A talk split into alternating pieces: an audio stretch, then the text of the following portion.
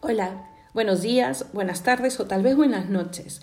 Eh, hablábamos eh, en el audio anterior sobre lo importante que es ir a Dios para que cure y de parte tuya mm, sembrar nuevos recuerdos a través de buenas acciones. Ojalá que hayas podido con ese propósito. Hoy día completaremos ese tema hablando un poco de esos agobios o esas tristezas que se convierten en tempestades y que terminan desbordándome, ahogándome. Sí que lo hemos tenido todos en algún momento, que vemos todo tan gris que los problemas crecen de un momento a otro, incluso aquellos que antes veíamos de otra manera. ¿Por qué? Puede ser que me haya debilitado, puede ser que esté pasando una prueba, sí, y las pruebas que se hacen se aprueban. Y si estoy debilitada, ¿qué debo hacer? Tomar vitaminas especiales que muestren mis fortalezas, las fortalezas que están ahí y las nuevas que quieren llegar. Incluso ahogándome, sí. ¿Cómo? Mira primero los síntomas. ¿Qué cosa es lo que está causando ese ahogo?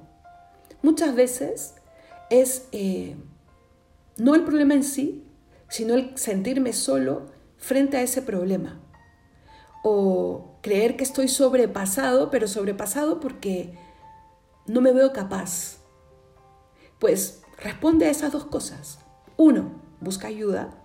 No es bueno vivir eh, un acontecimiento que me está poniendo a prueba solo, pero busca a la persona indicada. ¿Estás casada? Busca a tu esposo. Eh, tienes dirección espiritual, que es bueno que todos la tengamos, ¿no? Busca a tu director espiritual, pero busca la ayuda correcta. Busca a la persona que sabes que va a renovar esas fortalezas. Y segundo, me siento debilitado, pues ¿qué cosa es aquello que te hace recobrar fuerzas?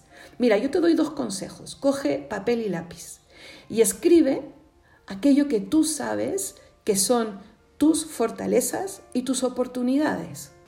Por ejemplo, en fortalezas puedes poner aquello que conoces de ti que te hace mejor persona. Hasta las cosas más sencillas. ¿Te gusta cantar? Ponlo. ¿Eres creativa? También. ¿Te gusta darle consejos a los demás y sabes darlos? Empieza a escribir aquellas cosas que te han felicitado o que tú mismo reconoces en ti. Y aquí no vale la falsa humildad. No, no tengo nada bueno. No, reconócelo. Muchas han venido gratis y otras las has trabajado tú con mucho esfuerzo. Escribe. Y las oportunidades. ¿A qué me refiero con oportunidades? Aquellas cosas buenas, pero que están fuera de ti. Por ejemplo, tengo la oportunidad de conocer eh, a personas que tienen un corazón grande, porque he escuchado que en tal grupo las hay. O tengo la oportunidad de estudiar tal cosa, porque tengo más tiempo ahora y porque tengo un ahorro al respecto. Cosas así, escríbelas. Y cuando hayas terminado de escribirlas, míralas. Si juntas las dos cosas, vas a ver que te vas a ver confortado, te vas a ver engrandecido y vas a tener fuerzas renovadas. Espera, la tempestad pasa. Las dificultades no son para siempre. ¿Sabes qué cita me ayuda a mí? Casi todos los días. El todo lo puedo en Cristo que me conforta. Ánimo, repítete esta cita. Escríbela debajo de tus fortalezas y oportunidades pues es la fortaleza y la oportunidad más importante. Todo lo puedo en Cristo que me fortalece. Ánimo, hoy será un día mejor.